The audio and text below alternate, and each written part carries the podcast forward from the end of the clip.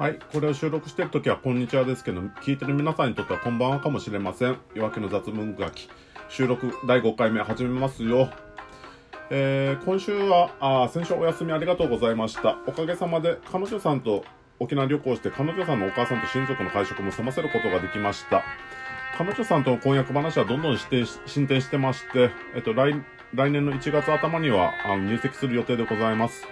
彼女さんとは付き合い始めて1年半ぐらいですけど、合輪間近ですね。これからは彼女さんが引っ越してくるのに備えて、家の掃除をしたりだとか、そういうことを進めていかなきゃってはなりません。彼女さんも、あの、荷物を高い便で送ってくるのに、いろいろと忙しくなります。まあ、結婚して一緒に住み始めると時間が取れなくなって、ブログの毎日更新とか、ラジオの収録とかは気軽にできなくなるような気もしますけど、なんとかそういう趣味の時間は作って、あの、情報配信だけは毎日続けていきたいですね。このラジオに関しても週1の収録を最低1年は継続したいと考えている次第です。まあ、彼女さんもラジオトークで配信してるんですよ。優しさラジオっていう番組があるんですけど、そちらの方で配信してます。あそちらが、あの、彼女さん、僕よりもなんか、あの、配信向きのキャラクターしてて、なかなか面白いですよ。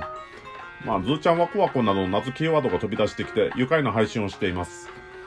彼女さんも来年には沖縄に移住してくる予定なんで、あの、ブログの毎日更新やラジオの配信は一緒に続けていこうねと話しているところでございます。まあ、ラジオするにしても語るべき方向性みたいなのは決めておいた方が良さげではありますよね。今のところ、あの、定番の話題とかそういうのは決まってない感じですけど、まあ、今後いただくお便りなどで方向性が決まっていく感じだと思っています。つまりはまあ、皆さんのお便りがこれからのラジオの方向性を決めていく感じです。はい。というわけで、そろそろ今回の本題に参りましょうか。えっと、先週と今週合わせて、あのー、今回は2通ほどお便りが届いてるみたいなので、じっくりゆったりとお便りに回答していこうかと思ってます。それでは最初の質問に答えて参りましょうか。最初の質問はこちら。新聞を見るべきか、テレビでニュースを見るべきか迷っています。今は両方見ていますが、テレビでニュースを見るときは、見るときは、見る場合は、ながらで、ながら見ではなく、ちゃんと見ると1時間が潰れるので、新聞より時間が無駄な気がします。まあ、情報質問、情報収集系の質問ですかね。まあ、テレビニュースを見るべきか、新聞でニュースを見るべきかとのことですけど、僕の場合はネットニュースで情報収集しています。まあ、質問者、質問者様が言うように、テレビでニュースを見るのは時間の無駄なんですよ。特に民放系の場合のニュース番組ではいらない芸能ニュースとかが大量に紛れ込んだりしていて、ノイズが多すぎて実際に必要なニュースの以外に必要ない情報まで時間を取られてしまいます。まあ、新聞に関してはお金があるなら契約して毎日第一面だけはしっかりと眺めておくような習慣を身につけておくと、その、あの、時代の流れみたいのが読み解くことができます。新聞の第一面というのは、その新聞のエディターが今日読むべきニュースを厳選した内容になってまして、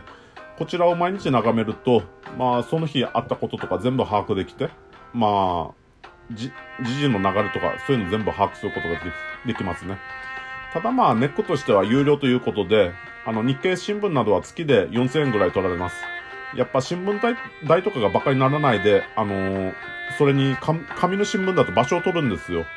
あの、古紙交換とかああいうのに出すっていうのもありますけど、やっぱ手間ですね。まあ、そういうので最近はスマホなどで紙面を読めるサービスがあるので、そちらの方を積極的に使うべきでしょう。まあ僕の場合はネットニュースを活用することで情報収集を行っています。僕が毎日見てるリソースは、あの、NHK ニュースウェブという、あの、NHK のニュースのポータルサイトと Google ニュースを毎日読んでる感じです。まあ、こちらの方をトップページを眺めると、だいたい今日一日あった流れとか見ることができますね。うん。で、気になったニュースに関しては、ポケットというウェブサービスに保存して、時間がある時にじっくりと読み返している感じです。まあ、ウェブニュースで気をつけないといけないことは、あのー、その、それで情報収集しようと思うと、本当に一日中眺めてしまうことになるんですよ。特にツイッターなどであの情報収集するときは気をつけてほしいんですけど、あの、時間を区切るようにしないと、もう一日中情報の流れに飲み込まれてしまいます。まあ、ポケットというサービスはそれを回避してくれます。気になったニュースは全部ポケットに入れて、後からこのリストを確認して、さらに気になったニュースを、あのー、読めばいいんですよ。つまり、一次フィルターと二次フィルターを使って、あのー、読むべきニュースを厳選するって感じです。まあ、大体において見出しさえ読んでおけば、そのニュースの内容っていうのは8割方把握できてると思っていいんで、まあ、このようにニュースの詳細まで全部知っておくっていう、全部読む必要はないんですよ。こんな風な感じで時間を節約するのに、このポケットっていうのは使えます。それにポケットは後から検索することができるんですね。こちらに入れておいて気になったニュースがあれば、後で、あのー、検索し直して読み返せば問題ないと思います。まあ、情報収集に関してはその人なりの工夫をしたらいいんですよ。時間と精度のバランス感覚で、どの程度までリソースを避けるのか、自分で判断して情報収集を行うしかないと思います。はい。では、次の質問いきます。はい。えっ、ー、と、旅行お疲れ様でした。彼女さんへ送る婚約指輪綺麗ですね。彼女さん引っ越すにあたり店員とか色々大変だと思います。旦那様としてフォローしてあげてください。そして、ゆきにんさんも無理をしないように体調に気をつけてください。はい。そうですね。あの、今回彼女さんに旅行期間中に婚約指輪を渡したんですよ。まあ、実は婚約指輪、あの、今回の旅行までに作るのが間に合うか微妙な期間しかなかったんですね。なんとかギリギリ間に合って、彼女さん泣きそうなぐらい喜んでくれたんでよかったんですけど、あれ、婚約指輪って作るの時間かかるんですよ。婚約指輪予約すると、あのー、10日ぐらい時間かかるんですね。うん。で、あのー、婚約指輪指輪とか作る男子諸君はよく覚えててほしいんですけど、まあ、クリスマスとかプロポーズしたい時とかそういう時は前もって時間を置いておかないと間に合わなくなることあります。まあ、彼女さんの店員が必要だと知ってることは、ということを知ってるってことは、まあ我々のブログの読者諸子ですかね。まあそうですね。あの、我々二人とも同じ難病を患っておりまして、定期的に病院に通院しないといけない状況ではあるんですよ。一応彼女さんはもう病院に相談してどちらの方に転院したら良いかとか調べてもらってるみたいですけど、こちらに来てからの、あの、そちらの病院に行くまでの時間とかも配慮して、まあ、病院の場所とか決めておかないといけないですね。まあ、沖縄は車社会でございまして、自家用車がなければほとんどどこにも行けないような、あの、お土地柄ではございます。彼女さん、最初は沖縄に来たらバスで移動しようと考えてたみたいですけど、沖縄のバスというのはもうとかく分かりにくいものでございまして、あの、沖縄のバスのアプリで、バスナビ沖縄っていうアプリがあるんですけど、あれ多分県外から来た人がこのバスナビ沖縄だけで、あの、沖縄旅行しろって言われても多分不可能です。沖縄でバスを使ってどこかに行こうと思うと、ヤフーの経路案内とバスナビ沖縄をあの複数駆使して、なんとか時間と便とバス停を特定して、それであの5分15分ぐらいは平気で遅れるバスを待って飛び乗るしかないんですよ。しかも沖縄のバス停というのはその土地の土地勘がない人だとどこにあるかも把握するのはほとんど不可能です。まあ地元民じゃないと、あのー、沖縄のバスは使うの不可能ですね。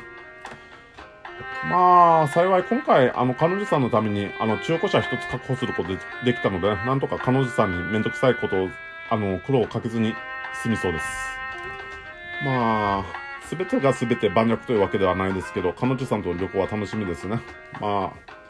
我々割と最強のカップルでございまして、まあなんとかなるでしょう。二人だったらこんなんも乗り越えられると思います。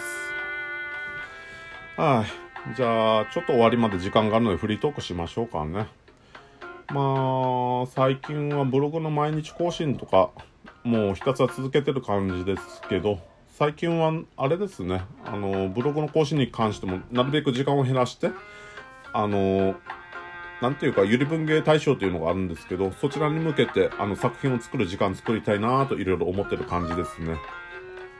あの、ブログの更新の仕方っていうのは、今まで、あの8時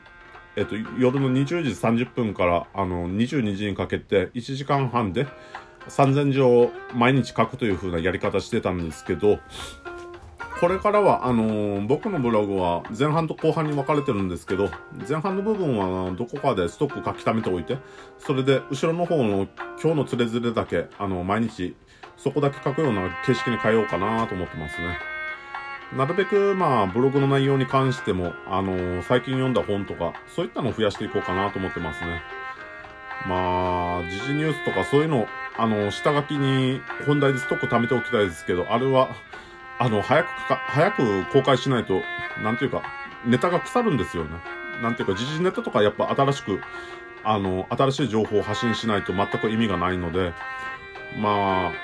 下書きにするにしても、なるべく早いペースでガンガン作って、ガンガン、あの、排出していくような感じしないと、ネタが腐るだろうなというのはわかります。まあ、そうですね。これから、あの、彼女さんと旅行して、まあ、結婚することになってますけど、これから本当に忙しくなると思いますね。やっぱそうですね。まあ家の掃除とかもありますけど、うん。お互い我々、ブログ毎日更新しますけど、彼女さんも沖縄に来る、移住するっていうことで、毎日更新とか難しくなってくるんじゃないかなと思いますね。なるべくサポートしてやりたいとは思いますね。うん、頑張りたいとは思います。じゃあ、そろそろ切りが切りがいいんで終わりますかね。ではまあ、今週はこんな感じですね。お便りありがとうございました。それでは締めます。この番組では皆さんのお便りによって運営されています。何かしら僕に聞きたい、くだらないことでもいいんで何か質問をマシュマロにください。マシュマロのリンクは紹介文の方に貼ってあります。もらった質問に関しては日曜日にラジオトークで番組作って回答します。皆さんのお便りお待ちしています。というわけでバイバイ。